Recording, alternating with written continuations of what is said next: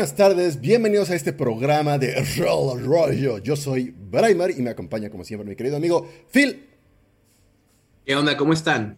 Muy y bien. también ahora nos acompaña nuestro buen amigo también, eh, Mike. Hello. Bienvenidos a este lugar. No en inglés, pero Sí. en inglés. Hello. Hello, welcome to. Me recuerda a, o sea, esa, esa manera de saludo es el de, ay, el personaje de, de Community, la, Ajá, es- sorry.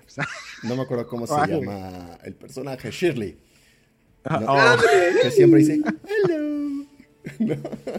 wow, de todos los personajes de Community, me pusiste A mí- Shirley. ¿Por qué, por qué saludaste como Shirley? Si hubiera saludado como Abed, te hubiera dicho, Hay, hay un programa, o sea, no es para nada popular aquí, es súper popular en Inglaterra, bien random, porque lo sé, pero no importa, que se llama los Wombles, que son Ajá. unas criaturitas así bien extrañas y ahí saludan, bien propio inglés, ¿no? Entonces, no sé por qué pensé en Mike, Mike Womble. Pues muy bien. Pues damos inicio a nuestro programa número 49 de Rolo Rollo y ya ustedes están aquí, ya lo saben, ya seguramente que vieron esos primeros tres episodios en Amazon Prime sobre la leyenda de Vox Máquina.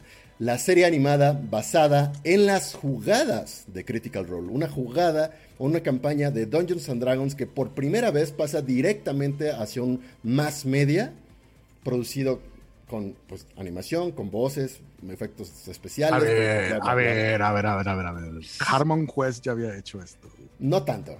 No es más media. Literalmente. ¿Más media? Literalmente. Está en Hulu, está en Amazon. Ah, es que yo Hulu no lo, no, no lo veo. Y, O y sea- en, y en- y en Amazon no lo he visto. En mi Amazon. Ya. Tengo que recordarles también la caricatura oficial de Dungeons and Dragons que salía en los que eran 80. Bueno, bueno. Pero no eran esa, jugadas. Esa no es una jugada. Esa, esa. Bueno, No si te sé, vas. Bueno, No, jugadas nunca, nunca se jugó. no, no, pero vaya, o sea, Braimar, te falta ir a ver Lodos of Re- Record of Lodos War. Y Eh, por tienes cierto, toda la razón. Tienes toda la razón. Habiendo olvidado.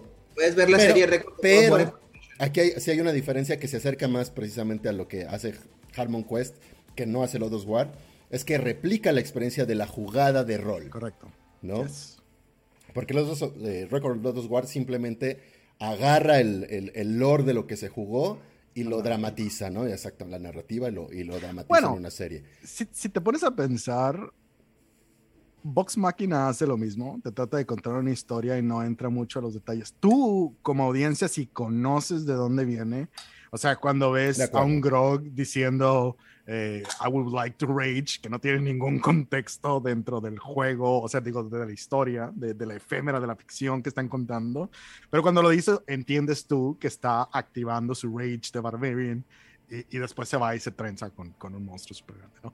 Pero, eh, digo, eso lo entiendes por su texto, no es como Ujú. que en el show te lo estén enseñando así como que está utilizando su habilidad de... Exacto, porque no, no, hay, no hay mecánicas dentro de la narrativa de la, del- de la serie animada, pero, pero las entendemos. Y lo que más me gusta o lo que más me llama la atención de esta serie, antes de llegar a, a juicios de qué tan buena o qué tan mala, qué tan chida o lo que sea, es que replica las interacciones que tienen no los personajes, o no necesariamente los personajes, sino los jugadores cuando están jugando o interpretando a sus personajes.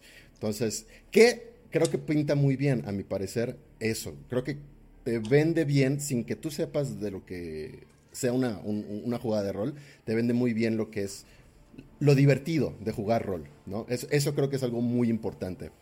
Claro. Pero, pero, a ver, Phil, por favor, coméntanos, ¿qué te ha parecido la serie? Vamos, dinos. ah, no, mira, pues eh, la verdad es que Tú todos que eres fan de Critical Role, seguro los que ya la viste. Miren, en mi defensa me pidieron, una persona me dijo que específicamente me esperara para verla con ella. Entonces, no he visto la serie, pero sí que he leído al respecto de pues, las primeras impresiones que está dejando en la gente, ¿no? Que considero como que era igual de importante, porque últimamente lo que queremos, o al menos lo que yo quiero, es que le vayas bien a la serie para que haya más eventualmente. O sea, si se convierte en un, en un éxito o si consideran que es replicable, pues que nos den más contenido similar y tal vez a lo mejor no forzosamente de, de Critical Role, aunque es probable que sí sea de Critical Role, pero pues que otros canales u otros grupos se empiecen a animar a hacer sus propias historias de juegos de rol, que inclusive puede salir un poquito de Dungeons and Dragons, Y no sé, o sea, me estoy inventando algo, pero imagínate ver una serie live action de vampiro. Entonces, este, o sea, basada en una historia o campaña popular de vampiro que hay. Ya está ahí, ¿cómo no? Se hizo una serie de vampiro. ¿Cómo se sea, llamaba? ¿Cómo se llamaba? Vamos a, vamos a lo mismo, o sea, que sea popular. bueno, bueno, híjole. Ahí podría hablar bastantes cosas eh, no, no tan agradables sobre, so- sobre la serie de vampiro. Pero Yo le mando saludos a todas las personas que trabajaron en Kinder de Embraced y les digo que no era su momento. eh, pensaron que la audiencia de Buffy era similar Sí. y, y- y desgraciadamente no lo fue, eh, pero en algún momento vendrá, vendrá su momento. Ya será su momento de brillar, ¿no? Sí, Exacto. sí. Sí, Alan, justamente estoy abriendo cosas de Mouseguard, que por cierto, nada más hago el paréntesis, no me acuerdo quién me lo, recom- me lo dijo la, la pasada. sesión pasada, que me dijo, hey, Philip, ya está la caja de Mouseguard, en- si la quieres comprar y... Disponible. Aquí está, aquí está la caja de Mouseguard. Sí, raudo y veloz, Philip dijo, ¿qué? ¿Qué? ¿Qué? Y le picó a- en el Amazon. Bueno, saludamos al chat que no hemos saludado directamente. Una serie de En- Mouseguard sería bien interesante, ¿eh? Vamos a tener que hacer Ahí un estaba- programa de Asgard. Ha- había una película. Sí, este, me acuerdo bien. Que se canceló y, y la, la intro de lo que habían hecho y como que el reel que sacaron, una chulada, pero los consumieron eh, cosas corporativas y, y finalmente como desecharon el proyecto. Terrible, eso digo, eso sucede muchísimo, Lo recuerdo muy, muy bien. pero Fue allá por el estu- 2018, 19, ¿no? Estuvo, no, antes, estuvo, estuvo tan cerca de que saliera y a mí me da tanto gusto que, que, que, que una historia, un mundo y todo esto eh, finalmente aterrizara. Que ahorita está sucediendo, ¿no? Estamos viendo literalmente el tema de hoy de, de Vox Máquina es eso, ¿no? Por fin ver como que aterrizar eh, el, el medio en el que estamos y como que la industria a, a la que nos llama. ah, pero verla como expandirse a media general a una audiencia mucho más abierta. Y no, Ahora- no es... ¿Sí? No, sí, te- termina tu idea, perdón. Oh, eh, iba a decir, no es sorpresa eh, que, que ahorita existe esta expansión de medios. Todos los corporativos, de hecho, la, la Wizards, la reincorporación y la forma en que se estructuró, tiene como que ahora un, un, La eh, visión. una, una rama, ¿no? De, de contenido digital y, y de, y de Ujú. eh, brincar las bardas y hacer otras cosas. Obviamente está la película, el día de hoy acaban de confirmar eh, la persona serie. que va a estar a, car- a cargo de la serie de televisión. Eh, tengo por ahí eh, eh, ese problema que, que lo ves también representado en Vox Máquina. bueno, es un problema que yo tengo o que veo, que como estamos haciendo muy monocromático el acercamiento a los juegos, creo que corporativamente lo ven como que es algo que debe ser jocoso y todo, porque son Mm, juegos. Claro. Y, en- y entonces como que se, se mete mucho por debajo de, de, de, de- de la puerta esta idea de que todos tienen que ser como algún tipo de comedia. Entonces, Vox Máquina es, es, es muy fiel al, al sentimiento de la primera. Yo, yo vi la primera eh, campaña y sí es cierto que había muchísimos chistes, de hecho eran mucho más pueriles eh, y el humor así muy crudo que tienen en, el, en, en la caricatura representa mucho las conversaciones y este tipo de relaciones y estos chistes albureros que se hacían entre ellos y como que hay personajes pero a veces siento que como que esos temas maduros los abordan de una manera que es como que tenemos, tenemos que insertar, ¿no? Como que el lenguaje, como decir fuck acá. Y en algunos lugares no se siente tan fuera de lugar, pero a veces como que yo siento que es como que para qué era necesario Claro. eh, ese pool para, para que- remarcar. En mi opinión, lamentablemente siento, como dices tú, bueno, aparte del tema que tiene que ser jocoso porque es juego, creo que es una manera muy chafa de hacerlo como marketearlo para adultos. O sea, como que el, el uso del lenguaje jocoso, ¿sí? En bromas o en insultos o lo que quieran, eh, como que es el, el punto de partida para decir, ah, esta no es una caricatura para niños, independientemente de que esté animada. O sea, todavía sigo, sigo creyendo que esta industria en particular de animación sufre mucho de esta idea de que todo lo que es animado generalmente es para niños y después se separa para adultos. Y entonces lo que yo siento que tratan de hacer justamente es utilizar esta clase de, de- situaciones, estos tropes, vamos a decirlo, para justificar que no, que no es para niños, es para adultos. Escucha, está diciendo fuck, o sea, ¿cómo va a ser para niños si están insultando? Y, si, recuerdan el primer episodio, no pasan yo creo que ni 10 segundos cuando descubres que no es para niños, porque empieza el gore de inmediato y, este, y dices, ah, ah, no, pues esto no funciona así. Pero bueno, hago pequeño paréntesis porque ya nos saludamos a nuestro chat, lo, lo hago en este momento. A Chuck Hernández, a lo cardíaco que está con nosotros, a Horacio eh, Rux, eh, a Danae, por supuesto, que siempre nos acompaña, a Mike Valles, hay un Mike Valles ahí en el chat. Sabe quién sea, ¿eh? Quién sabe quién sea. Está el- es su primo, su primo Alan Valles, por supuesto. Comparten el- exactamente el mismo apellido, exactamente. Ahí vendetta. Exactamente, lo acabo de decir. Ah, ok, perdón, Ah, sí. sí, es, es- es- es Alan con B de vendetta. Exacto. ¿no? Sí, sí, sí. Kidek Pacheco. eh, mm, ¿Y quién más está? Alina Corral. Hola, hola. Por favor, pongan en los comentarios de una vez si ya vieron los tres episodios o uno o lo que sea, qué les está pareciendo la serie de Vox Máquina. Vamos a retomar sus comentarios para el programa. Sí, Alina, ¿qué te parecen los tres episodios de Vox Máquina? ¿Quién sabe quién haya sido la persona que me pidió que por favor me esperara para verlo juntos? Mm, Suena reclamo. Pero. Hablan- hablando de tres episodios, es importante notar que la estructura de la serie tuvo que brincarse varias cosillas por, por contenciones internas. Eh, uno, removieron toda la parte donde estaba eh, este, este personaje, este, eh, pues un colaborador que tuvieron al principio Ah, sí. y que tuvieron que remover por cuestiones de derechos, porque tuvieron problemas internos. Se fue todo, todo, toda una obvio, sí, yo lo noté. ¿De quién Entonces- estamos hablando? Orión Acaba era eh, eh, un colaborador que era parte del grupo y que jugó las primeras campañas. Él estuvo en el grupo eh, antes de que estuviera en stream y cuando estuvieron en stream estuvo por el primer arco, Mm. pero tuvo problemas. Era una, eh, es una persona que tiene eh, problemas de salud y que además tiene problemas de, de adicciones muy fuertes. Eh, Mm. Y a veces en los shows mismos como que hacía participaciones muy fuera de lugar Ya. y eh, eh, es un tema que hemos tratado mucho, sobre todo en, en la comunidad que está desarrollándose en Latinoamérica, pero eh, al crear contenido tienes que tener mucho cuidado con, con qué es lo que presentas. Pues sí, y, si te haces público, tienes que tener cuidado de lo que le presentas al público. y- y- y ha- hay, hay cosas que estaban fuera, totalmente fuera de- de- del espacio y del tono que deberían de haber tenido, y además incomodó, tuvo problemas con personas que estaban ahí. Era alguien que como que de repente tenía acercamientos con algunas de las mujeres del cast de maneras no eh, eh, aceptables. Ujú. Y finalmente eh, terminaron una división donde dijeron, ¿sabes qué? Ya no va a estar aquí. Él fue, hizo su declaración, hizo videos, por un momento como que vivió de ese drama, sí, ¿no? sí, que claro. existe en la internet, donde salía y hacía videos y hablaba de qué había pasado y con su punto de vista.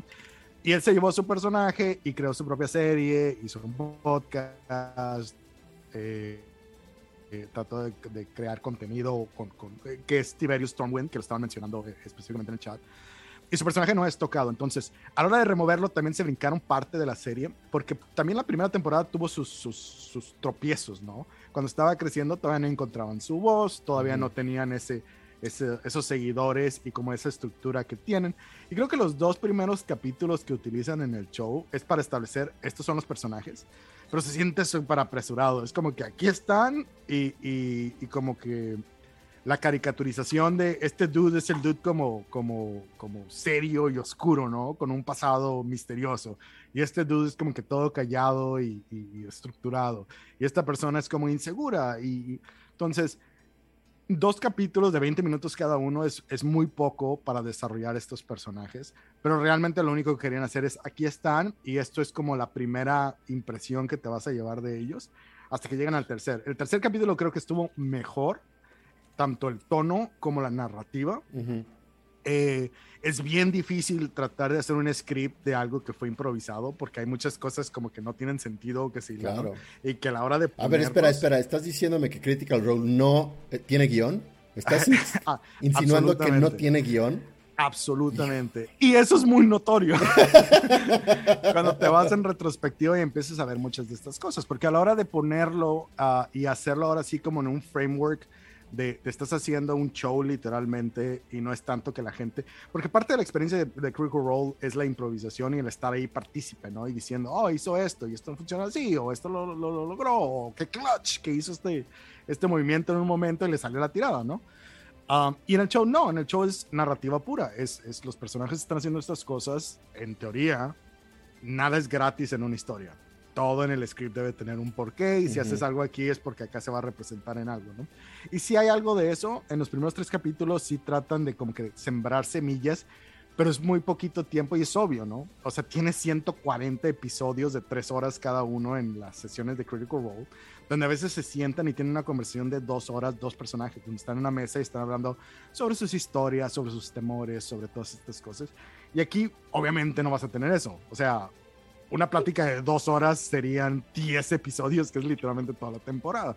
Entonces te tienen que dejar tienen que concentrarte todo eso y, y eso es parte de, de, la contención que tiene ahorita algunos de los, de los eh, fans, ¿no? Súper hueso duro, que dicen no se compara la experiencia, eso obviamente Ah, no, claro. se, va, Uh, no se va a comparar, o sea, el desarrollo del personaje, todas estas escenitas, todo este build-up de tener pequeños momentos que se van juntando y arcos chiquitos llegan a un arco grande, no los puedes tener cuando tienes dos episodios de 20 minutos. Eh, Bueno, yo también creo, por ejemplo, que esto que estamos diciendo del apresuramiento, de los, de- que se siente muy apresurado estos primeros episodios. Para los fans, para los fans. Los que no Es eso, o sea, conocemos eso, cómo- ni idea. Exacto, hay que entender también que la serie, pues obviamente fue creada, pues, e- en retrospectiva para los fans, ¿no? Con el objetivo de hacer crecer la marca, por supuesto.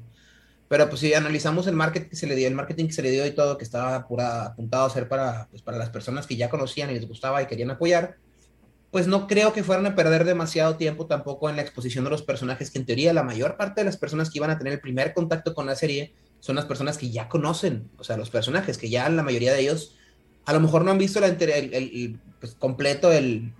a ver, el- pero el- en, en- en vo- en volumen no es el caso, ¿eh? O sea, Critical Role es más grande que D&D.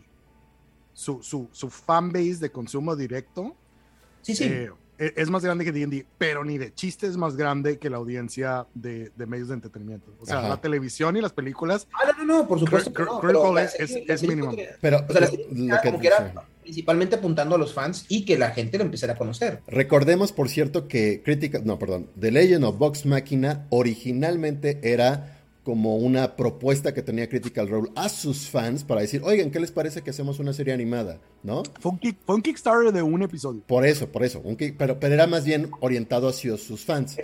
Sí, sí. Y, y- y los fans dijeron, ah, sí, buenísimo, y pues apoyaron lo suficiente para crecerlo como lo llegaron ahora. Ahora, este es otro, otro salto de trampolín, porque, como dice Mike, ya estamos llegando al entretenimiento de más media, más media. Estamos hablando de cosas que tienen la altura de Game of Thrones. eh, eh, no sé, bueno, no estoy comparando estos dos shows, sino que digo que van a tener una audiencia tan No, es- masiva es- Es, como es eso. una audiencia similar, o sea, el mismo tipo de contenido que va a ver ahorita las personas que tienen sus opciones y que es, puedo ver Lord of the Rings, Exacto. el, el show de Amazon, puedo ver The Wheel of Time, puedo ver House of the Dragon, The Witcher. o, o- o puedo ver The Witcher, eh, eh, o sea, el, el- el- el- el contacto que está teniendo el tipo de entretenimiento, sobre todo con estos tags, ¿no? De como que aventura de fantasía, épica, Ajá, etcétera, exacto, etcétera exacto. ya estamos entrando en un mercado general.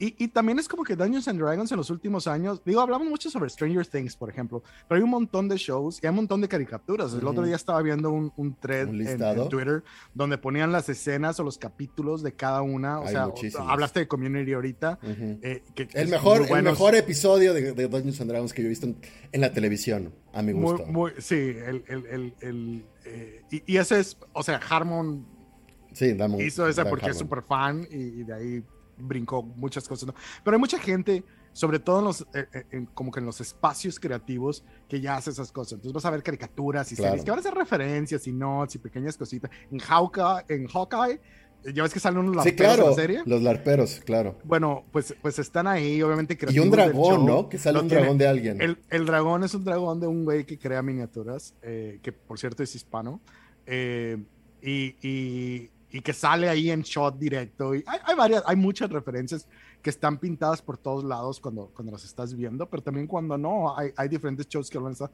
Entonces se ve este crecimiento, pero lo que tú dices, ese stage grande de decir Amazon, o sea, que cuando te salga tu spread de Amazon te va a salir las series como Lord of the Rings y al lado va a estar Box Machina. O sea, Exacto. es- es- Y cosa importante, seguro aquí todos lo estamos viendo, ya sea que conozcamos Critical Role o no, lo estamos viendo desde el aspecto rolero y lo podremos estar criticando y seguramente la gente en el chat. También desde el aspecto rolero decimos, ok, esto me gusta, esto no me gusta, porque esto funciona. De hecho, he, vi- he visto muchas críticas dentro, del, dentro de las comunidades roleras hacia, hacia Vox Máquina, no como fans de Critical Role, sino como de hecho, detractores de Critical Role diciendo, oh, odio este humor, odio estos personajes, odio esto, súper falso, no me gustan estas historias, que está bien, tampoco estoy criticando eso, sino el punto de que lo estamos viendo o estamos acercándonos a este, a este entretenimiento, a este proyecto multimedia con ojos de rolero. Pero, pero, pero, pero, pero, y se me hace muy importante esto, es que, contrario a lo que pudiera pensarse, este producto no es exclusivo, o sea, está hecho de una manera en que no es exclusivo para que solo la gente que juega rol lo adopte. De hecho, me parece que más gente que no juega rol lo va a poder adoptar sin problema alguna, porque aunque yo reconozco claramente las bromas entre jugadores o el, metalenguaje o las dinámicas que, son propicias en las campañas de juego, y yo tengo muchísimas de ese tipo de experiencias en mis jugadas regulares, lo cierto es que el humor que hay en, en el sí, como el humor, pongámoslo, que hay en toda la serie, me recuerda también a los nuevos estilos de contar historias, sobre todo, por ejemplo, de James Gunn, ¿no? Con, Guardianes de la Galaxia, que mete, o sea, hay momentos dramáticos, pero los personajes son muy irreverentes, ¿no? Eh, lo estoy viendo ahora con Peacemaker, ¿no? ¿O sí se llama Peacemaker? Peacemaker. Peacemaker, que está muy buena, sorpresivamente muy buena. Buenísimo, Yo odiaba el personaje y, y ahora estoy así de wow. Suicide Squad me parece terrible película. Eh, eh, eh, en todo, en el script, en el, en el delivery, en todo. y súper innecesaria, o sea, The, Suicide Squad como, como renovación de la marca y como que un rebranding, se me hizo, se me hizo X, pero Peacemaker se me hace tan buena la serie. Tan buena. Y, y, sí es, es, y fíjate que tiene un, o sea, el, sentido del humor es muy oscuro, es muy pueril. Exacto. Eh, es, eh, muchas cosas que normalmente yo diría como que ah, super edgy, o sea, pero no, pero la serie no es edgy, eh, realmente es bastante como, como lighthearted, pero sí tiene como que un humor muy, muy particular. Claro. Y, parecido, perdón, sí, y parecido está el show de Harley Quinn, también me parece que es muy del estilo. Muy divertido y muy recomendable para todo mundo. Bueno, no todo mundo, pero para, los que coinciden, digamos, con ver este tipo de series como la de Vox Máquina, creo que va a conectar muy bien, aunque no sepas nada de rol, aunque no vean las letras de Dungeons and Dragons en la serie. Ahora, vamos a dar un paso atrás y míralo nada más como entretenimiento. O sea, sobre todo cuando estás viendo con comparativa como shows animados que han salido para adultos. Digo, obviamente la referencia ahorita que está, o sea, la espada de Damocles sobre cualquier show que esté saliendo, Arcane, Arcane. Eh, eh, que, rompió madres en todos lados. O sea, fueras fan o no fueras fan de la, de, del IP, eh, el show es una cosa. A mí, por ejemplo, no me gustó tanto la narrativa, pero la producción es, es una cosa impresionante. La animación es, es, grandiosa, el uso de la música es súper chingón. Y tienes eso, tienes la serie de Castlevania, mm, que también tocó temas parecidos, ¿no? Como esta ciencia ficción, bueno, no ciencia ficción, esta fantasía épica. pero un poquito más vampiril pero la animación está encabronada. Ahora, cuando tú ves el show de Vox Máquina, ¿qué te dejó la impresión? Invincible también un comparativo muy, muy cercano, porque es un tema maduro, es una historia de superhéroes que a lo mejor no es lo mismo, pero es parecido en cuestión de que vienen de un grupo nicho y lo están llevando a una audiencia general. Invincible, por ejemplo, fue un exitazo. Exitazo.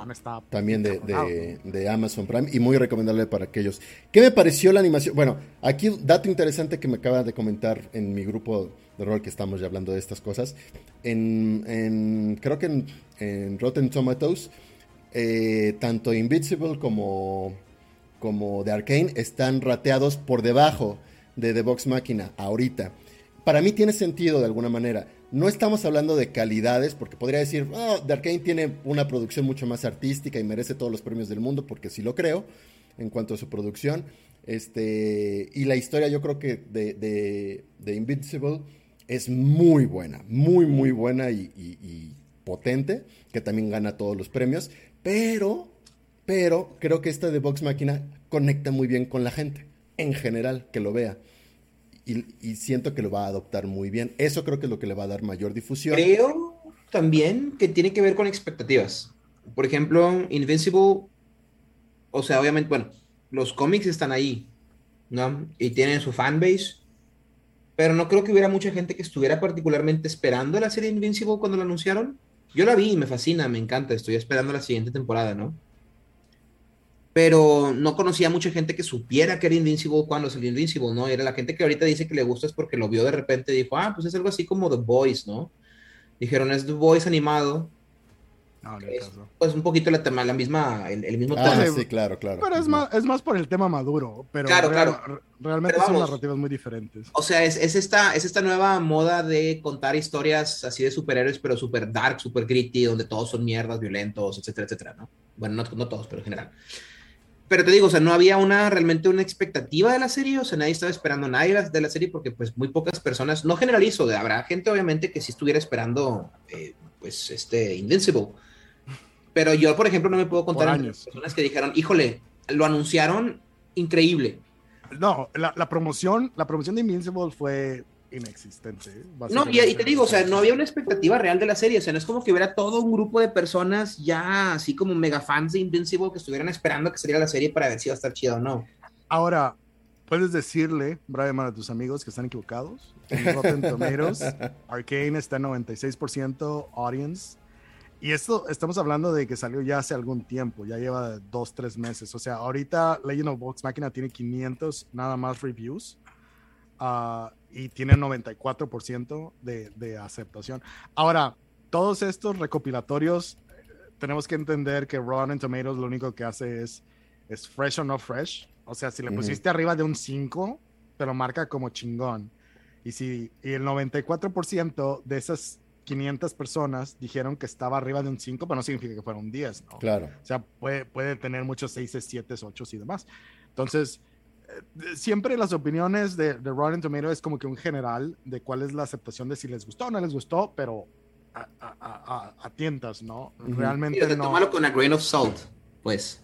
Y, y, los dos, obviamente, Vox Machina y, y, Arkane, los dos están marcados en 100 por, por los críticos porque pues, probablemente todas las personas que lo están viendo lo están viendo como, como un standalone de lo, lo, que es, ¿no? O sea, es un buen show, está bien hecho, ahí, está aquí y está teniendo una respuesta encabronada, ¿no? Entonces, eh, eh, sí, sí hay mucho, mucho grano de sal que ponerle al, al tomate podrido. Claro. Uh, cuando, cuando se observa eso. Pero definitivamente sí hay una respuesta gigantesca, ¿no? Estamos hablando de 10 millones de dólares que salieron de un chingo de gente que ya estaba atrás de él, que día uno, cuando vieron el show, fueron y dieron su rating porque quieren participar en que siga sucediendo esto. Eso, es justamente eso. Por eso hay una, o sea, no es justo comparar los, los, los, programas en ese sentido de la cantidad de personas, la expectativa que generaba un programa sobre otro. O sea, este ya tenía toda una una máquina, ¿no? Atrás de funcionando.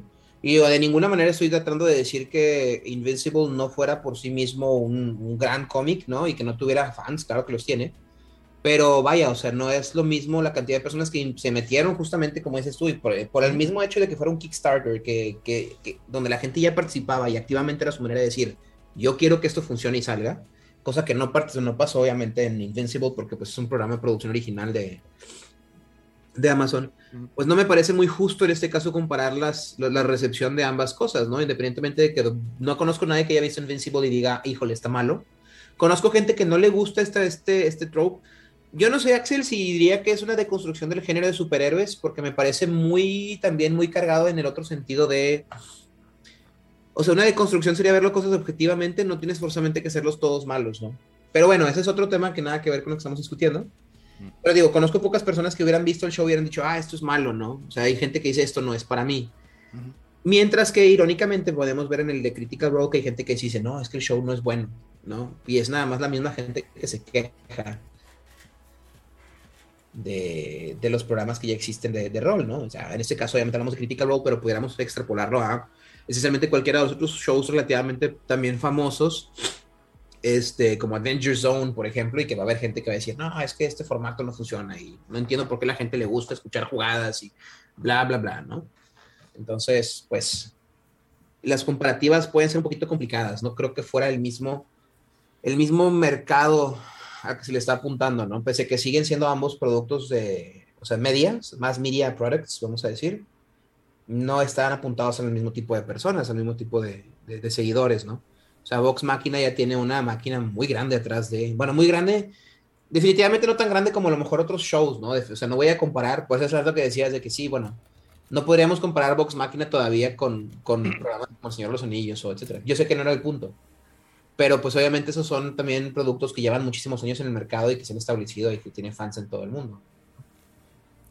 Bueno, y, aquí... y aún así, siento que Game of Thrones, antes de que saliera la serie, no era tampoco así que tú dijeras, ufas, una cantidad impresionante de seguidores, o sea, sí los tenía, por supuesto, pero no, yo por ejemplo leía los libros y no recuerdo que hubiera mucha gente que supiera que era Game of Thrones. Y no estamos hablando de que ah, es que en México la gente no es tan lectora y si tuviera sido otro país. Mercados generales. O sea, sí era un exitazo el libro y tenía un chingo de audiencia, pero no era el word of mouth que sucedió cuando, exacto, Game of Thrones, cuando llegó, a la serie. Exacto. Eh, eh, es, que, es que es eso, realmente la conexión con la audiencia, con, con la población general. Eh, es, es, lo que está. Todos estos shows están siendo eh, cabeza de flecha y, y Amazon, o sea, Amazon es un imperio de hacer dinero están viendo la, ¿eh? la, oportunidad y están viendo el crecimiento, el nivel de crecimiento. O sea, hay, hay muchas cosas ligadas. No, no platicamos mucho, pero eh, en, las, en, en, en, este mes han pasado varias cosillas que tienen que ver con este brinco de las licencias de juegos y demás. Eh, tenemos a Sir Ian Livingstone, eh, que es uno de los creadores de Games Workshop, eh, que fue nombrado caballero porque por, por, el boom que tuvo en la industria wow. digital eh, de sus productos, incluyendo Warhammer 40k y todas estas cosas. Trabajó para Eidos, creando eh, eh, franquicias digitales, creó un chingo de trabajos en, en todo el Reino Unido. Um, y existe, de hecho, en, en, el Reino Unido como el, el Beltline de plomo, de donde se crean todas las miniaturas, o donde se creaban todas las miniaturas de plomo en, ese, en esos entonces, ¿no? En los últimos 30 años ha cambiado eso pero, pero es, ha sido un impacto, ¿no? Cultural, general, de juegos, de todas estas cosas. Y ahora vemos a Chris Cox que se va de Wizards of the Coast por el éxito encabronado que ha tenido el crecimiento de la franquicia, el desarrollo del juego. O sea, subió, el, el dobleteó la expansión del mercado que tenía en los últimos tres años. Obviamente, y lo hemos hablado a, a morir, ¿no? La circunstancia fue muy particular. Claro. Y, y aterrizó. O sea, fue la ventana en el momento perfecto para hacer lo que hizo. Chris Cox, se... perdón, es quien ahora es director de Hasbro, ¿no? Cor correcto. Él sí. fue promovido para ser el CEO de Hasbro después de haber trabajado con Wizards of the Coast, específicamente con la rama de D&D, antes de hacer la reestructuración. Dejó todo en orden y ahora le dijeron, hiciste un, una chambota, ven para acá.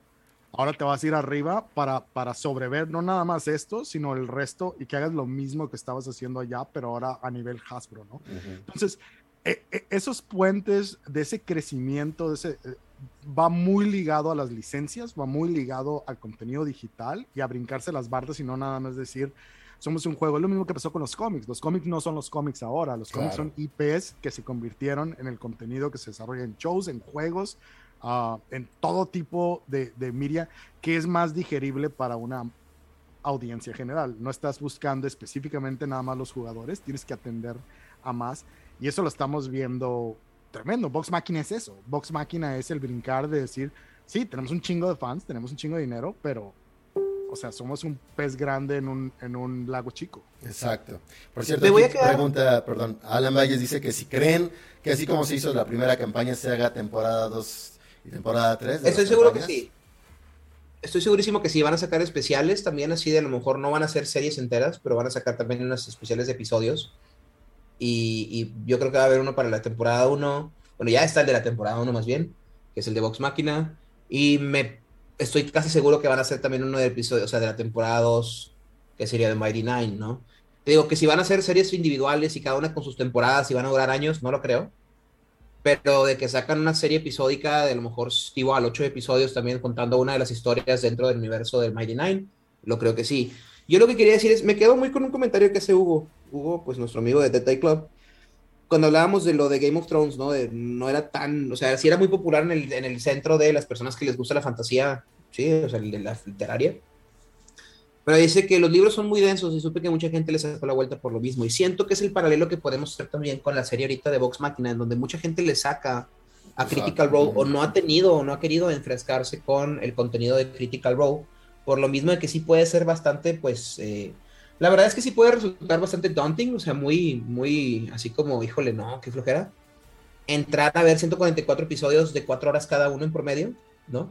Pero ahora te lo presentan en, no, pero mira, no te preocupes, quieres familiarizarte con los personajes, quieres tener contexto, o sea, no vas a entender el 100% de la serie, pero quieres saber quiénes son quién nada más para ser parte de, aquí están estos episodios, esta, esta serie que te permite adentrarte en, y fue lo que pasó con Game of Thrones, o sea, Game of Thrones es, no quieres leer los cinco libros que ya están y existen y están innecesariamente convolubles los unos con los otros, no te preocupes, puedes ver la serie y meterte a este universo del cual puedes formar parte ahora y entrar al mame, como dicen, sin tener que estar batallando en, en tener que leer, batallando entre comillas, ¿no? Entonces creo que es... los ¿Eh? libros de Game of Thrones están bien chingones. A mí me gustan mucho. Yo los tengo todos y los leí y están muy padres. Pero y qué mal que no vayan a salir más. Sí, exacto. tengo, un, tengo un enojo personal con, con, Martin porque el vato lleva un chorro de tiempo haciéndose güey, ¿no? Y está, viendo el, está viendo el fútbol americano, déjalo en paz, puede vivir su No, no, no, él puede hacer lo que quiera y no pasa nada. O sea, para mí ya, ya. Incluso hasta la serie de Game of Thrones, que haya terminado, aunque terminara de una manera tan así, yo ya estoy contento. Digo, ah, al fin, en mi, en mi talk de que las historias tienen... exacto, soy libre de esto, al fin. Me habría el, gustado tener El tema con que tengo es que una de las razones por las que y él lo ha dicho, que no ha podido avanzar o no va a avanzar nunca más con los libros, es que cometió muchos errores a la hora de la narrativa en cuestiones de un chorro de arcos o historias que ya no sabe cómo cerrar. Sí, y se nota. O sea, le metió. se fue tan al mame, tan al mame con todas las cosas que estaban ocurriendo, que ya no había manera de que él pudiera, como quiera, hacerlo lógico y que las cosas ocurrieran como se supone que estaban ocurriendo, porque muchas cosas que se sobreponen las unas sobre las otras. Entonces ya no había manera, o sea, ya no puede arreglar su cagadero. Tendría que rehacer un retcon de varios, del por lo menos los últimos dos libros para poder hacer casos de cambio. Entonces entiendo, yo estaba fascinado con los libros, me encantan. O sea, la forma en la que están escritos me gusta mucho, la manera en la que te pinta las cosas. No, pero no voy a decir tampoco que son los mejores libros de fantasía que he leído en mi vida. A ver, me están diciendo que suena raro. ¿Ustedes me oyen raro? Yo no. No, no. Entonces, ah, voy a, desconectar el micrófono y lo vuelvo. Híjole, no, mejor no. Mejor eh, coméntenme en el, chat si se me escucha raro, raro. Ah, con eco, sí. Es que hay una configuración extraña en que me escucho seguramente doble por. Ah, ¿saben qué puedo hacer? a ver, voy a intentar una cosa. Por, sí, porque eh, ha de estar recibiendo el audio de Zoom y el audio del micrófono, el, ya te torcieron, ya saben que eres un bot en realidad. Seguro que sí. A ver, déjenme... Todo este tiempo Brian ha sido una inteligencia artificial creada por Mike y por mí, ¿no? Por, o sea... No, por, por Amazon. Ah, shit. Díganme si ahora. Estaba chileando solo. Me están escuchando ustedes, en, eh, Philly y Mike, ¿verdad? Díganme en el chat si me escuchan, porque probablemente no me estén escuchando. Este. Si, si, en el momento en que dijo Phil, yo te escucho perfecto, ustedes no me escucharon, pónganlo ahí en, en los comentarios. Pero bueno, retomando lo que decía Alan Valles también continuando la pregunta que nos hizo es si sería por Kickstarter. Yo creo que no. Yo creo que ya llegaron a un punto donde Amazon mismo va a decir, yo te pago las siguientes temporadas, mijito. Y, no lo sé, ¿eh? no, es que se entraron en una bronca muy intensa. La verdad de las cosas es que Kickstarter no es la mejor plataforma para hacer ninguna cosa ahorita. Kickstarter está a punto de entrar a muchas broncas por toda la relación que están teniendo con el blockchain y además te cobra una cantidad, pero inmunda de dinero en comparativa con hacer un contrato directo con alguien que te va a decir, aquí está tu cash transparente y ya estás fondeado y, y, ahí quedó, ¿no? Amazon obviamente se metió ahí porque vio el éxito que tuvieron. Sacan 10 millones de dólares de personas X por aquí y por allá, o sea, crowdfundeado. Entonces dijeron, no, no, no, como, solo los fans. Sí, sí, fue como que, ¿cómo quepo aquí? Y, llegaron y dijeron, pues yo te pago. De hecho, ya lo hicieron. O sea, digo, están preguntando cómo le van a hacer. La segunda temporada fue fondeada por, por Amazon y además agarraron los derechos para pasarla desde la primera temporada ahorita porque jalaron todo ese interés y esa intención.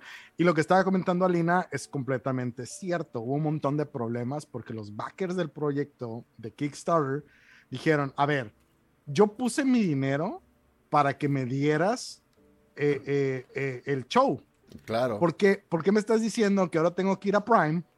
Claro. Y, tener una cuenta de Amazon. Súper legítimo. Y esperar a todas estas cosas. Yo quiero un download directo donde vea la serie que yo pagué para, para, porque eso era el, como que el acuerdo, ¿no?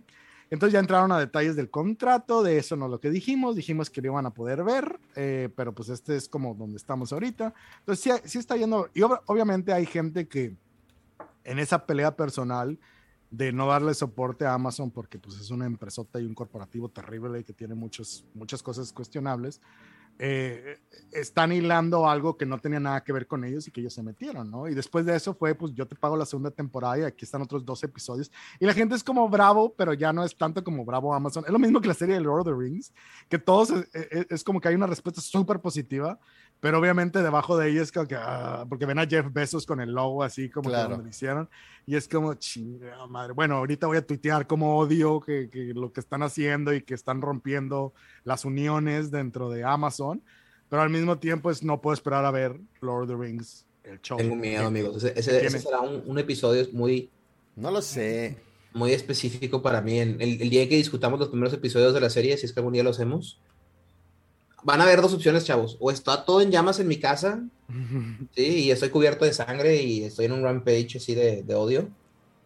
O va a ser como un, hey, mucho mejor de lo que esperaba, ¿no? Yo no lo sé, la verdad es que tengo muy buen, digo, no leí nunca los libros, pero tengo un muy, muy, muy buen sabor de boca de The Expanse. Muy buen sabor de boca. ¿De la qué? De The The Expanse. Expanse.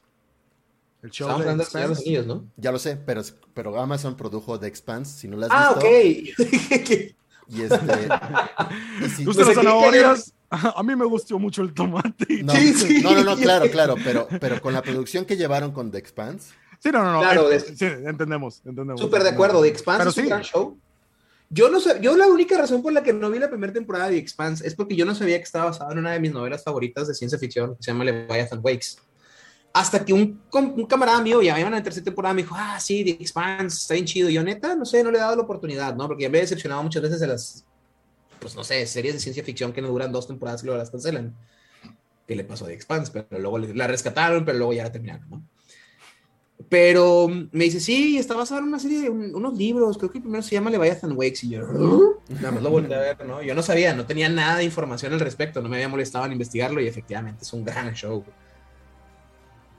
Pues bueno. Pero, a, a ver, aquí en este caso es lo que preguntaba Lina, es que si queríamos que fuera en Kickstarter, yo, yo creo que de alguna manera, a lo mejor no, no la plataforma de Kickstarter tal cual, pero sí va a haber un crowdfunding para No sacar necesita. proyectos más chiquitos independientes. No, es que quién sabe.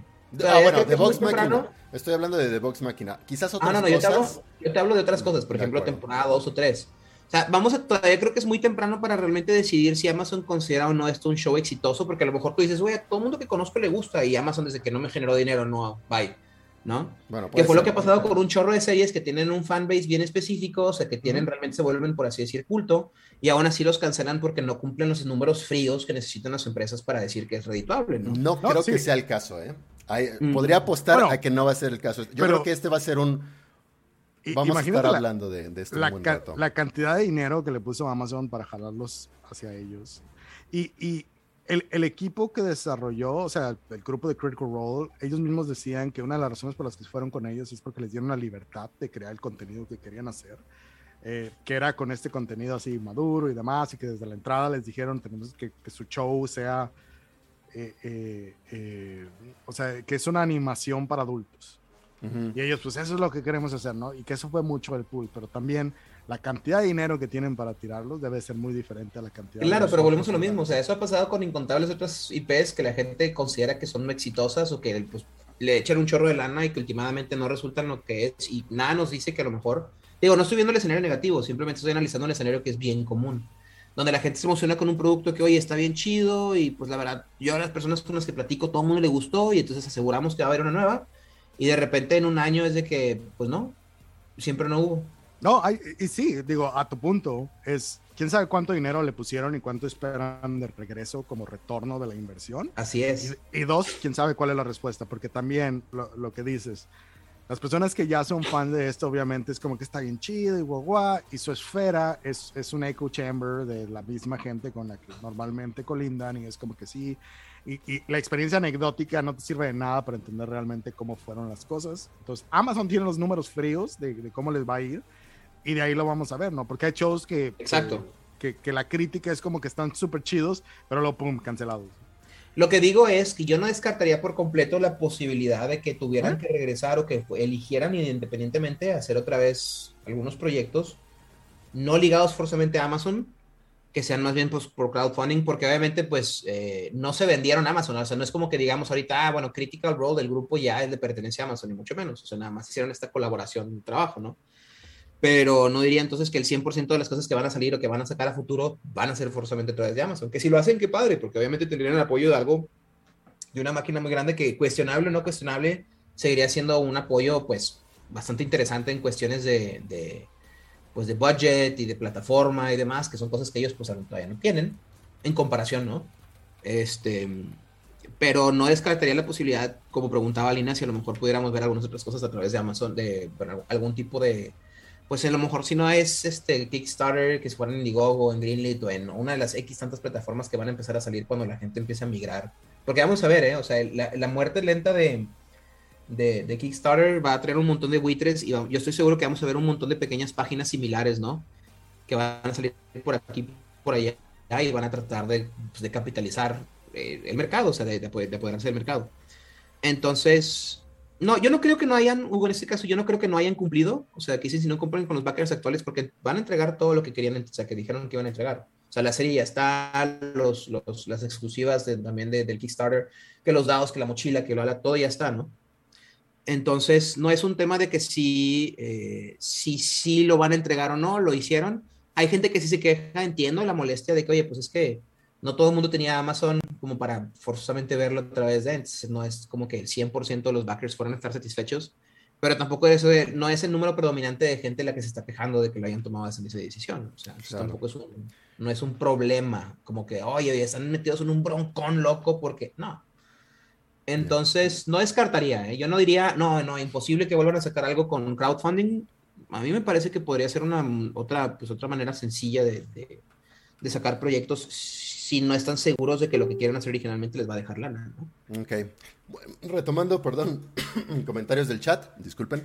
Eh, dicen por ahí que algunos están conectando apenas porque YouTube no les avisó que estamos haciendo ya transmisión. Chequen que estén suscritos y eh, con la campanita clásica esta eh, de, de, YouTube para, para, que les avise, porque YouTube es una cosa rarísima y a veces no avisa. Y si no están ustedes suscritos todavía al canal, por favor suscríbanse, porque necesitamos tener como nuestros 100 suscriptores por el canal para que tengamos un permalink de Rolo Rollo y ya sea más fácil, queden con, con el canal. Um, ¿qué a ver, al público lo que quiere, al público lo que quiere. Nos dicen, ya van dos personas, entre Alan y no me acuerdo, creo que es Jesús Nava, no me acuerdo qué más preguntó. Que entonces que hablemos entonces Exacto, de, la opinión. de los episodios, de las opiniones de los episodios. Yo tengo que decir una vez más, chicos, yo no los he visto, ¿ok? Me pidieron específicamente que me esperara, entonces eso hice. ¿A quién tenemos que tengo... culpar, perdón, Phil, de eso? Disculpa.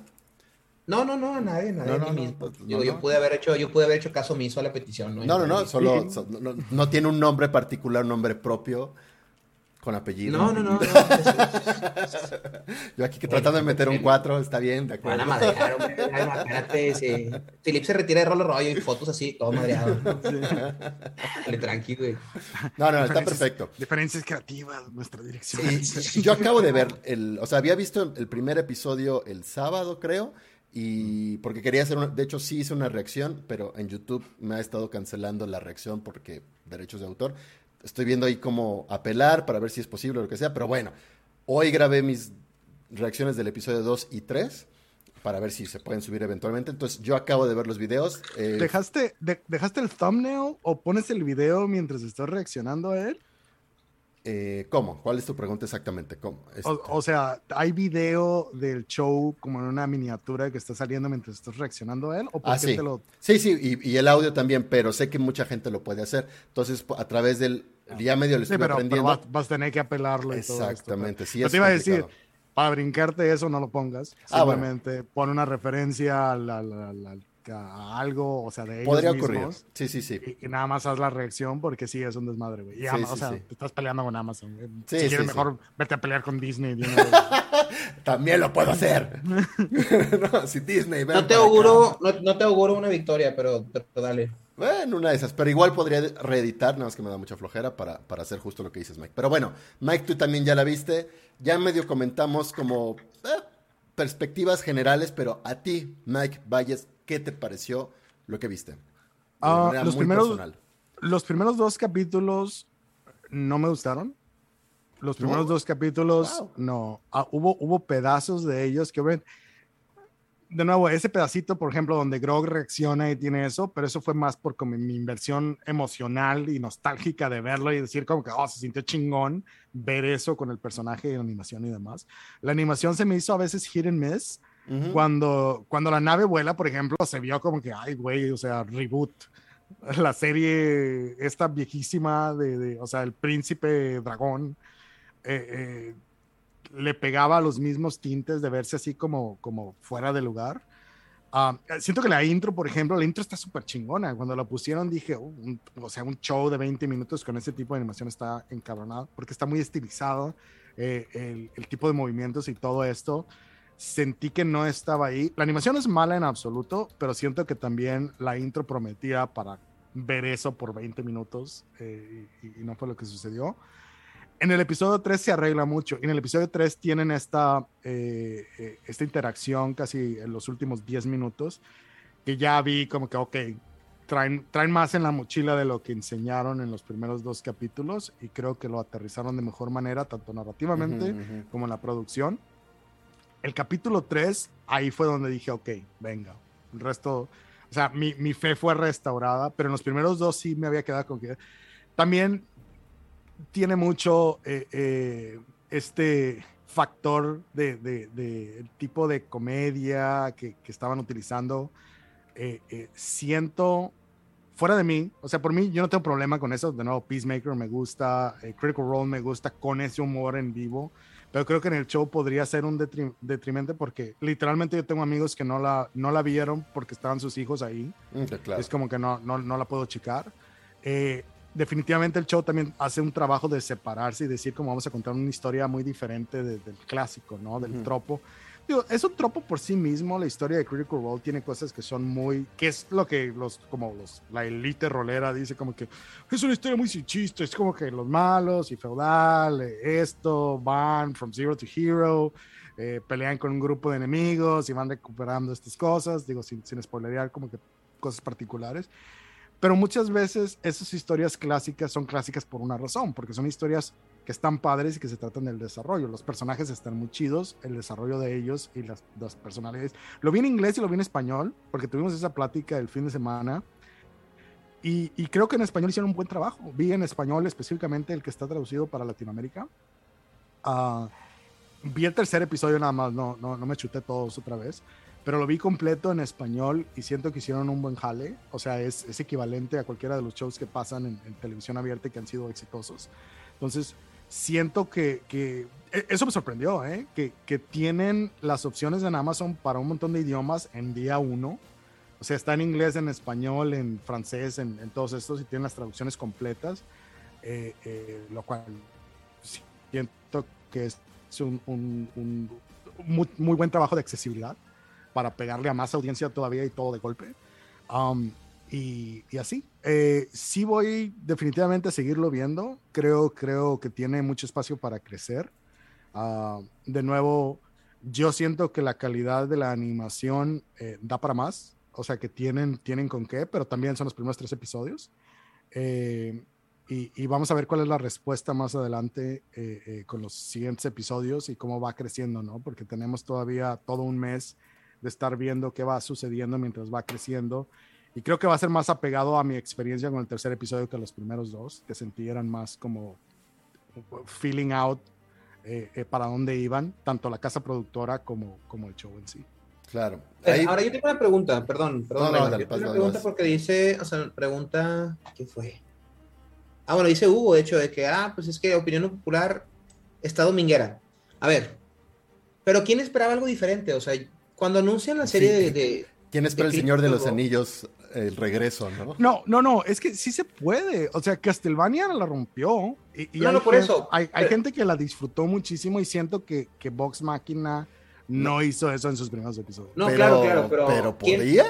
O sea, se, no es la promesa, es, es, un poco lo que dice Phil. O sea, se, si la idea es rescatar la historia de Critical, o sea, las jugadas de Critical Role, ¿puede? Digo, yo, yo desconozco Critical Role. Es que Iván, eso es lo que quiero decir. O sea, yo creo que la gente que vaquea el proyecto y la gente que lo está viendo porque saben quiénes son los güeyes de Critical Role, están esperando ver la historia de sus personajes en vida, o sea, no están esperando que esta serie les cambie la vida. Debe de haber gente que sí, por supuesto, siempre van a haber, obviamente, en, pues, o sea, si tienes el 100% de la población van a haber porcentajes dispersos, por supuesto.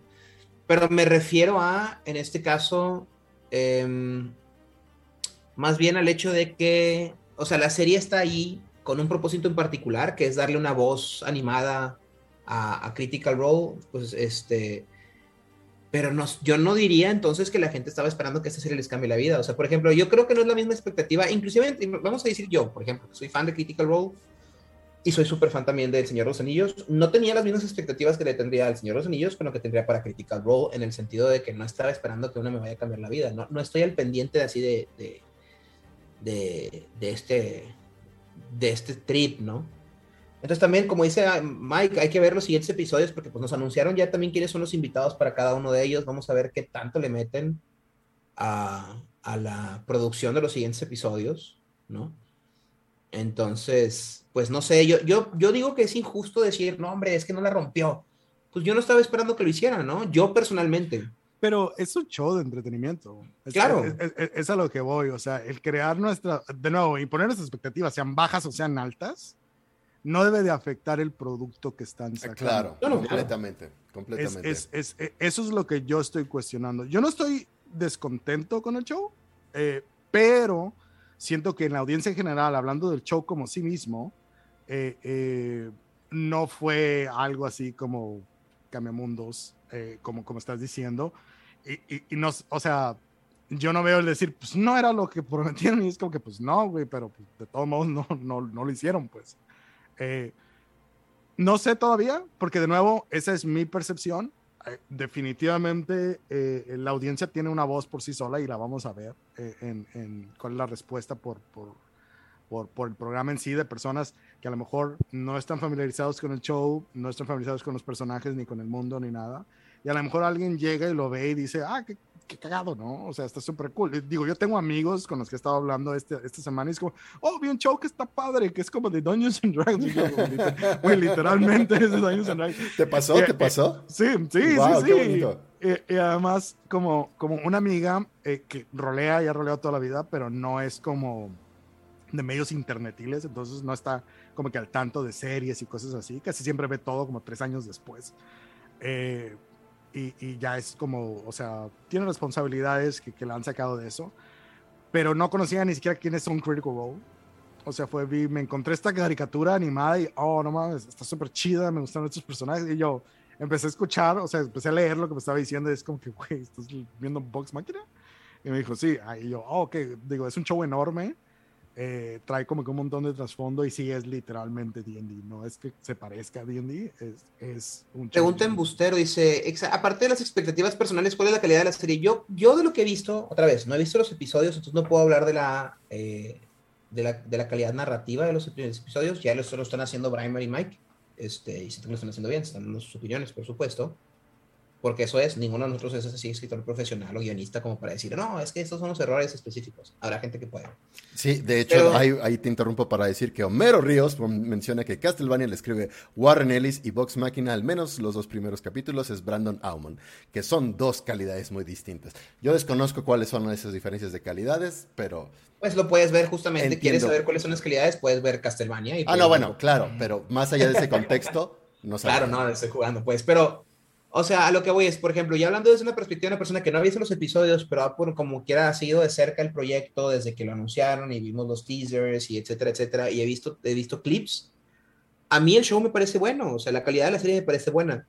No siento que salga mucho de otras, por ejemplo, si estamos hablando meramente en cuestiones de animación, em, siento que se parece mucho a otras series que ya ha hecho Amazon, por ejemplo, en cuestiones como la de, ¿cómo se llama? Invincible que no dirías que tiene 10.000 frames por, por o sea... Exacto.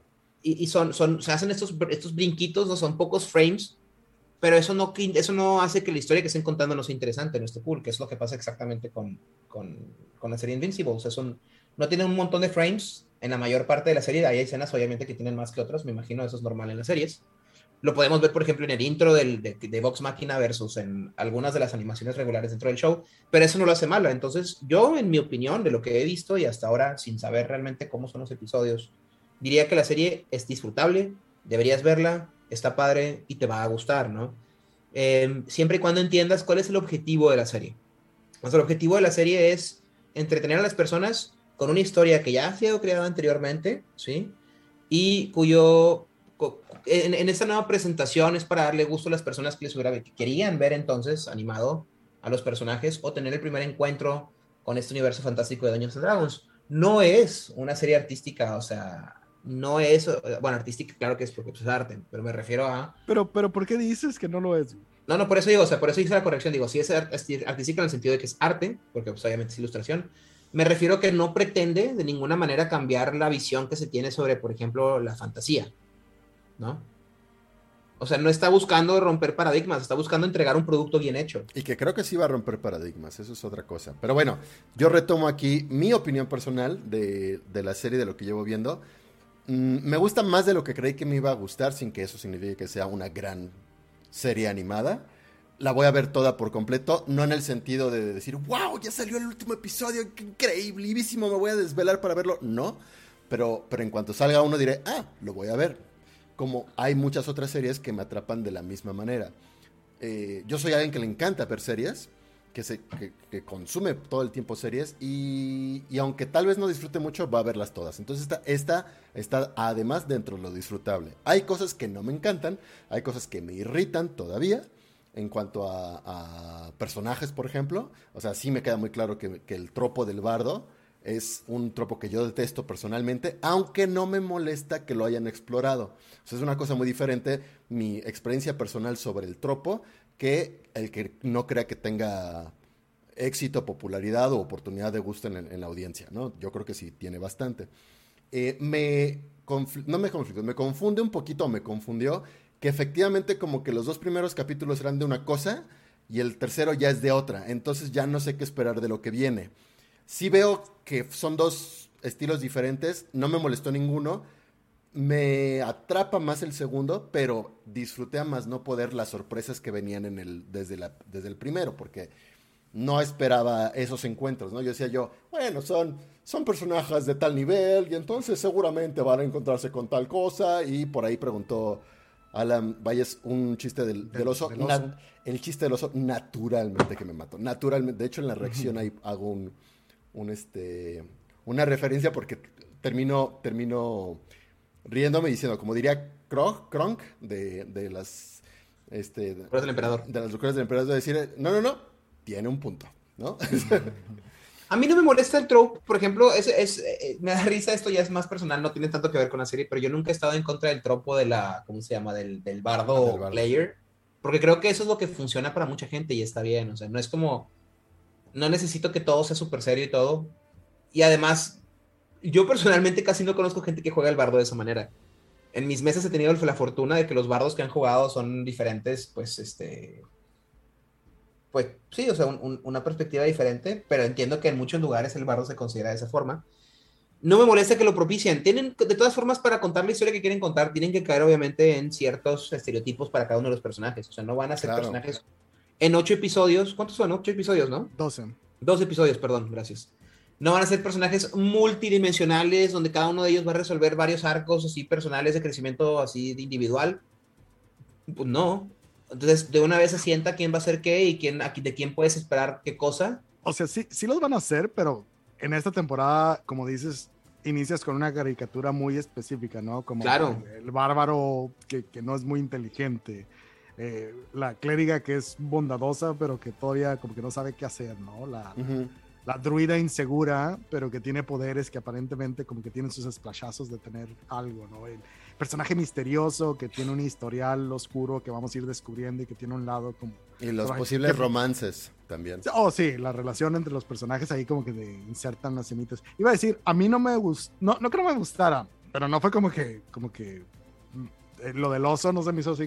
Tiene un humor silly a veces que insertan ahí. Silly porque, porque es el tipo de humor que tienen. Pero eso es lo que se me hace a veces como... A veces tiene un humor silly muy inocente y a veces sale Scanlan cantando una canción sobre pactos sexuales y, como que... Pero es que es una mesa de Dungeons and Dragons 100%. O sea, en una mesa de Dungeons and Dragons, que digo, no es lo que están tratando de replicar, aquí están buscando contar una historia fantástica, ¿no? Y no están forzosamente tratando de, reitero, replicar la experiencia de la mesa de juego de rol Pero si estamos realmente estrictamente hablando de cómo se llevan a cabo las interacciones entre los personajes, es una mesa de, de rol tal cual. O sea, así son mis mesas de rol con mis amigos.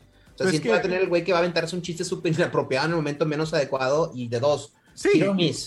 Pero esa, esa es la experiencia, por ejemplo, de, de ver Critical Role en vivo. Pero cuando le llevas un show, es, es, es, como, te digo, eh, hace ese, ese freno y ese arrancón de repente. Que yo, yo siento como que, ok, hay gente que de nuevo, hay gente que es como que, oh, por ejemplo, todos los fans es como que todos esos detallitos, o cuando sale el libro de Tusk Club, que es una referencia de la temporada 2, es como que, oh, salió esto, cuando sale un personaje X, o todos los NPCs que son la cara de Matt Mercer en un personaje X, es como que, oh, entiendo que están ahí como esos, esos, esos notes a, a las personas que ya conocen el producto, pero cuando me hago para atrás y digo, viéndolo como un show como tal, sí siento a veces si hay alguien que no tiene esa experiencia o ese contexto previo, el show lleva un ritmo propiamente o, a veces pierde su paso o a veces como... Por eso creo que sí va a cambiar paradigmas, porque mientras veía justo el primer episodio y sobre todo los primeros chistes que, que hace Scandal, ¿cómo se llama el bardo? Scandal. Este, que es cuando encuentra el, el, póster de, de Se Buscan Aventureros, ¿no? El chiste se me hizo muy malo en, en, el show, pero dije, luego me quedé pensando, la verdad es que este chiste funciona muy bien en rol. No, no, un parecido a lo que mencionabas ahorita, Mike, ¿no? Dije, pero, pero en show tal vez no me gusta. Sin embargo, creo que pueden marcar cierta tendencia, este, no este chiste en particular, sino como este tipo de cambios que nosotros no estamos tan acostumbrados en un show y que empiecen a adoptarse. ¿No? Así como nosotros podríamos decir, no, el reggaetón es horrible, y todo mundo ya, este, pues, hasta Shakira hace reggaetón o lo que sea, eh, creo que puede cambiar paradigmas, ¿no? O sea, tal vez nosotros ahorita estamos reaccionando con cierta resistencia, sobre todo lo que seríamos vieja guardia, Hugo, tú, yo, que acabamos de mencionar, que decimos, no, esas cosas no nos van a gustar y, no creo que estén bien, pero quizás futuras generaciones digan, eso es lo que a mí sí me gusta y quiero que se mantenga así, ¿no? Y está bien. Por eso sí creo que este, este show pueda, no lo aseguro, pero creo que tiene el potencial de, generar nuevas, nuevos paradigmas en, el entretenimiento. Y, fíjate, Brandon Oman, que, estaba mencionando Homero, él, trabajó, por ejemplo, en Tortugas Ninjas, él trabajó en Star Wars Resistance, él trabajó en, en, varias series de Marvel que fueron películas como directas a DVD, como animadas sobre los personajes de, del MCU. Entonces tiene, tiene un, un, un, enfoque que es como más audiencia general y como que más... Eh, eh, como que puede moverse para los dos lados. Warren Ellis, que está comentando, es un escritor de cómics, de libros, de novelas, que tiene, tiene como que un, atrás unas credenciales súper fuertes sobre lo sólido de su trabajo como escritor.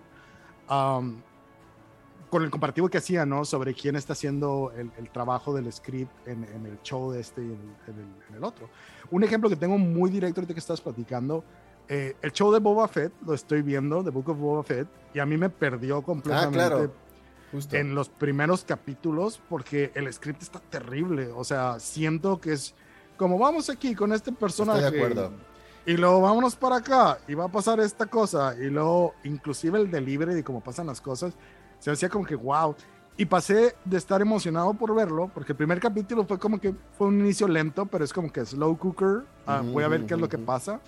Pero luego nunca se recuperó, tanto tonalmente como que está brincando de regreso. Además, el personaje, siento yo que lo están tratando de poner como este eh, Ronin samurai, como honorable, y es como, o sea, este era el personaje así coladura que iba y que no tenía como emociones y hacer su jale, que ahora es el Mandalorian, porque eso literalmente como que absorbió más del personaje, porque esa era la intención, ¿no? Como recuperar la mística del personaje.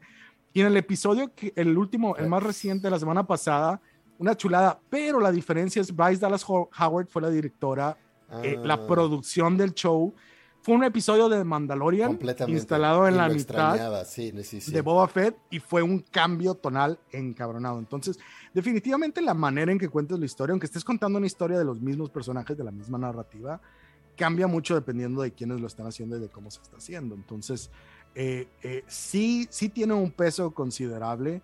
Y, y, de nuevo, regresamos a lo mismo. O sea, Boba Fett está en una serie que es como, como kid friendly, no es una, una como serie para, para contenidos maduros y demás. Ah, pero también puedes hacer las dos cosas o puedes contar una historia bien hilada con tonos, con un tiempo así que, que se siente como, wow, o sea, vi una mini película ahorita y tuvo un inicio y tuvo un fin.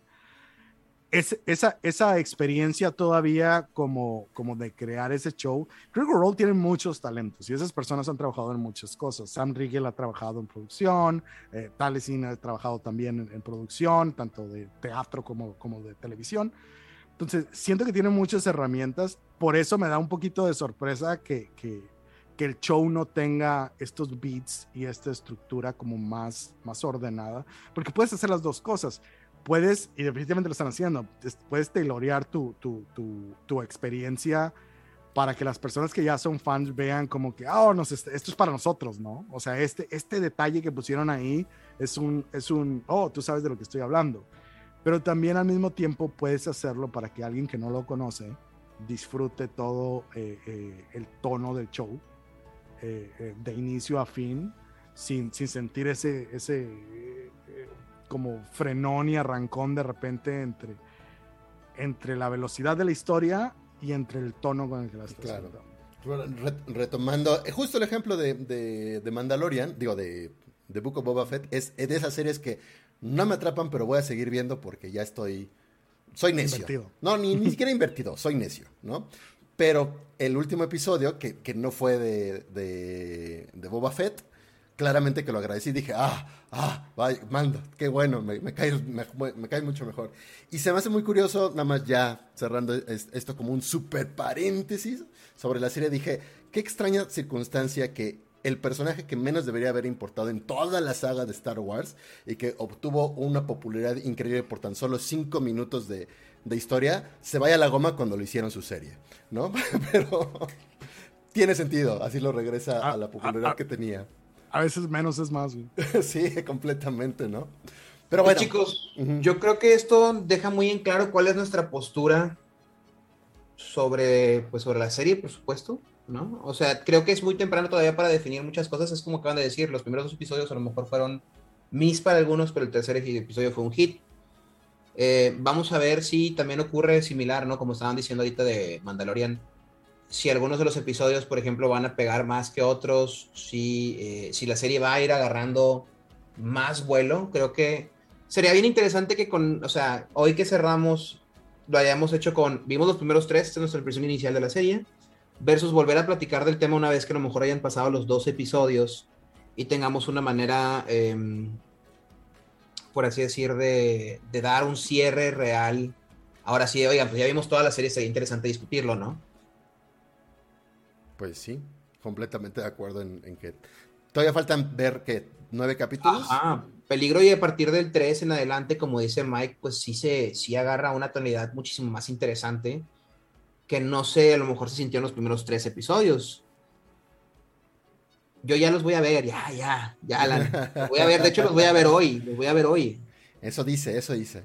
Pero bueno, no, no, cerrando el tema de, de, la serie que les recomendamos a todo el mundo que la vea para que se genere su propio criterio, no le estamos diciendo, no, les va a cambiar la vida, no, no necesariamente, pero al menos chequenla, vean, vean qué onda. Y que sí creo que esto va a ser el principio de otros proyectos similares, 100% de acuerdo. Entonces, que val, vale la pena no perderse esa, esa oportunidad hoy. Un cuerdómetro, al 100. Pero hay noticias adicionales que queríamos com compartir con ustedes. Noticias adicionales. Mike tiene un par. En el mundo del rol. Mike, Mike oh, ¿tú tienes eh, un par? Sí, eh, esta semana se está confirmando que en las líneas internacionales eh, los siguientes productos que van a estar disponibles en las traducciones eh, eh localizadas, eh, incluyendo español, es eh, el libro de Sanatar, que va a estar traducido uh, al español. La expectativa es que el siguiente mes van a salir. wow.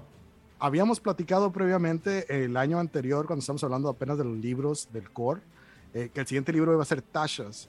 Eh, eso es lo que había dicho Ray Winninger, eso es lo que habían declarado ellos eh, eh, provisionalmente. Y había un adelanto um, de ese trabajo, ¿no? Ya sabíamos. Sí, sí, y habíamos tenido algunas conversaciones hablando sobre cómo varios libros ya estaban en proceso de traducción cuando estaban con Edge. Y pues cuando fue el divorcio, pues se fueron en la mochila, ¿no? Con, con, con Wizards of the Coast. Tashas todavía no tiene fecha. Literalmente la semana pasada estaba preguntando, oigan, eh, veo obviamente que hay los libros nuevos y todas estas cosas. Acaba de salir el core nuevo, bueno, el, el, el set de expansión de reglas. Eh, pero, ¿qué pasa en, en, el ambiente internacional? ¿no? ¿Cuál es el siguiente libro que viene, etcétera. No tuve una respuesta directa, pero esta semana estoy viendo que están poniendo ya en diferentes fuentes. Eh, eh, es una cosa que, que no me gusta. Eh, otros lugares tienen su Wizards underscore DD FR para Francia, o, más bien para el idioma francés, DE para Deutschland, Alemania. Uh, y ellos tienen noticias que están saliendo específicas a su localización y a sus productos, y español no la tiene. Eh, es un problema que he visto eh, generalizado porque no tenemos un foco. De hecho, eh, en el grupo oficial de D&D sí, sí. han estado hablando específicamente de qué es lo que les gustaría ver ahí y demás.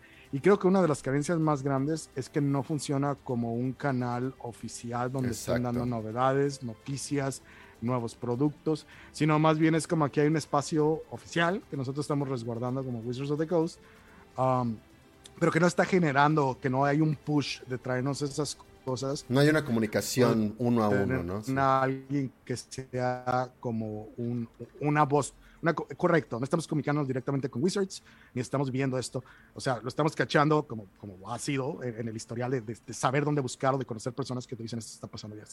Después de Sanatar, el siguiente libro que apunta para mayo eh, es eh, la guía de Van Richten de Ravenloft, que va a estar en español eh, a finales de mayo. Y después de eso, no creo que levante tantos cejas, pero el, el, el set eh, de aventuras reencarnadas, que es básicamente una pantalla de, mm. Dungeon Master, uh -huh. y creo que algunos uh, aditamentos, eh, que está planeado para junio. Entonces, es, esos son los nuevos productos que se asoman para, para español. Eh, y obviamente, pues platicamos al principio, pero eh, está eh, este director, productor que va a estar trabajando en la serie de televisión.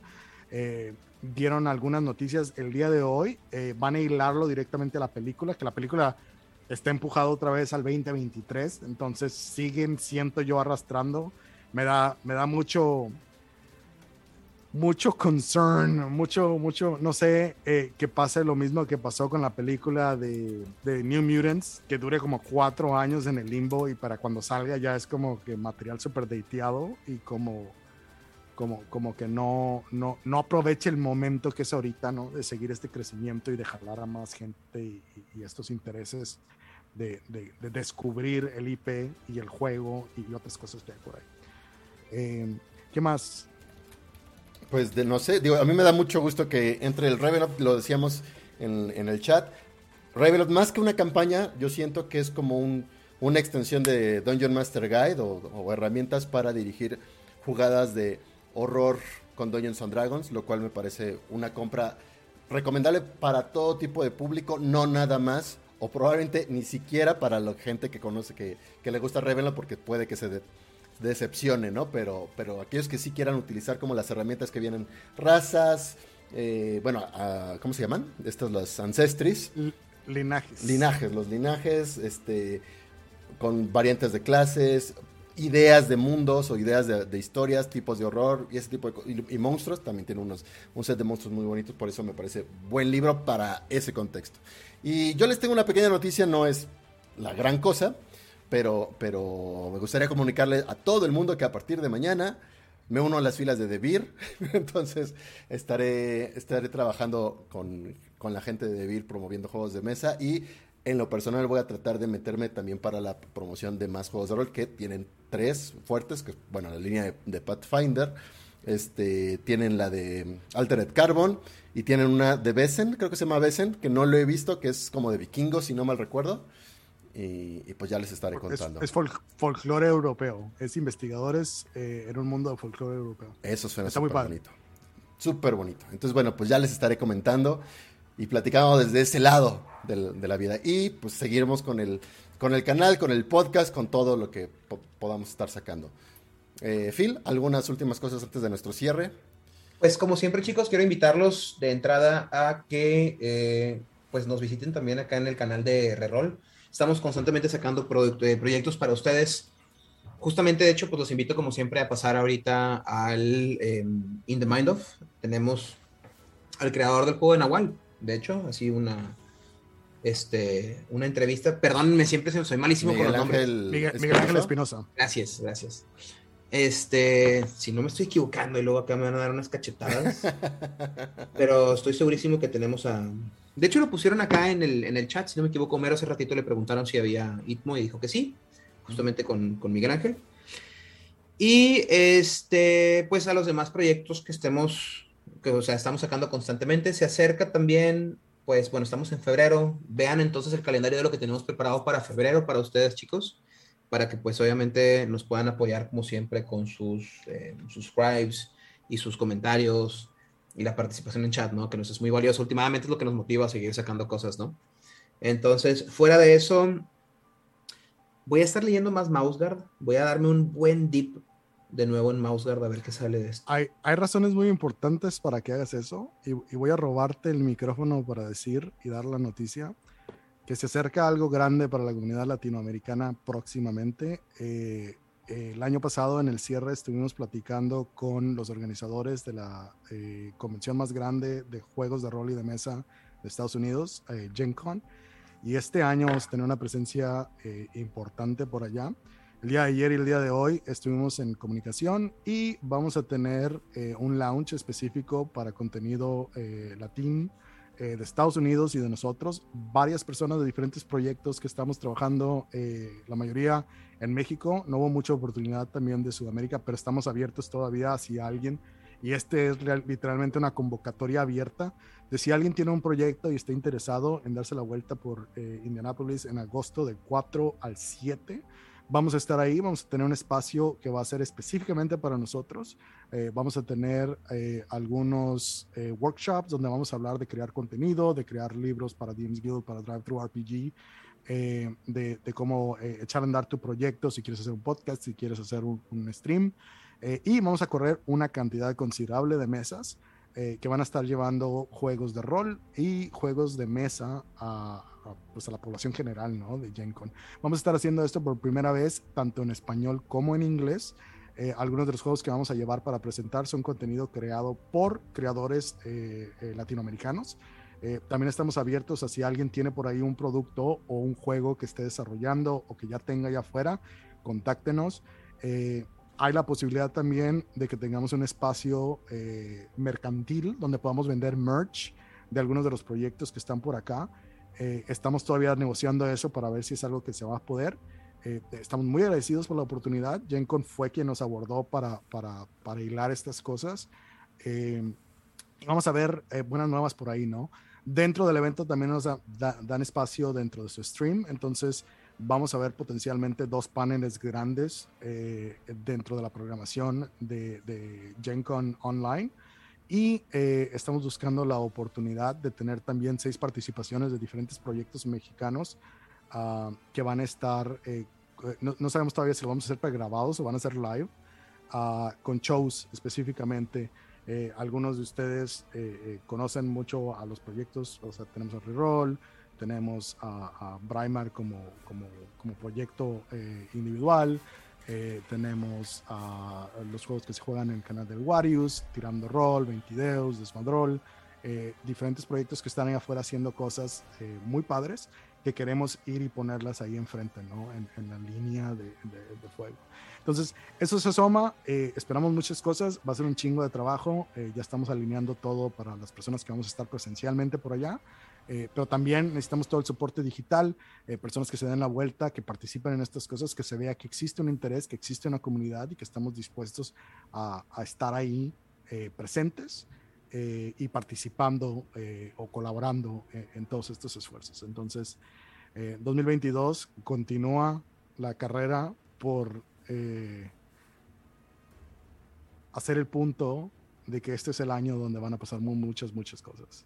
Me alegra que ya pueda salir la noticia al aire. Uh.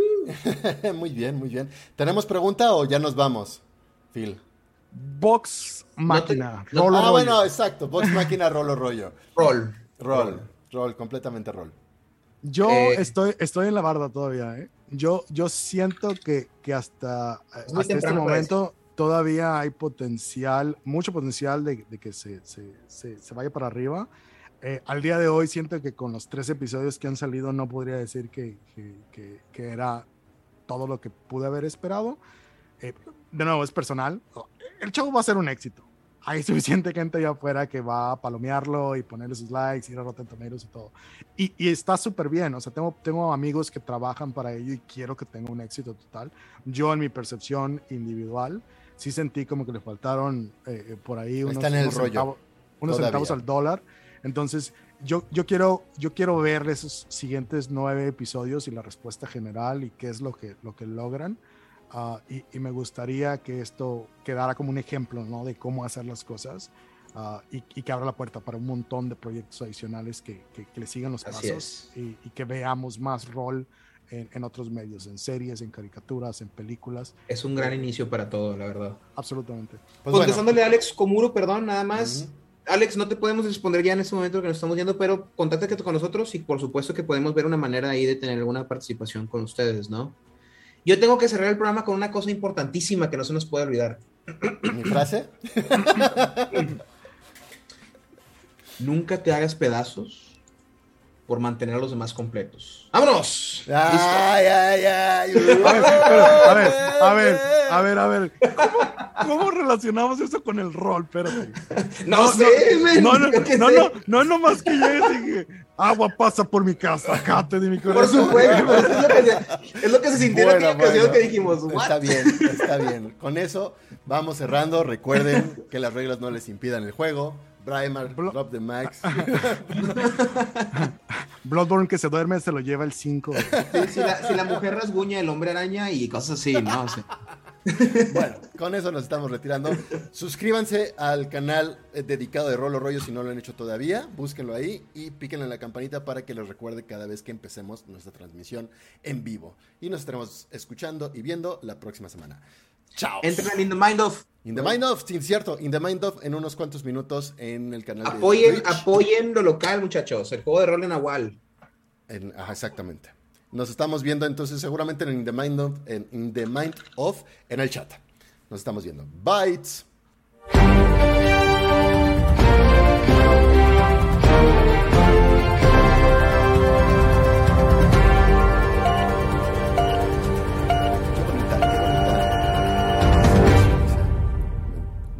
gusta, debo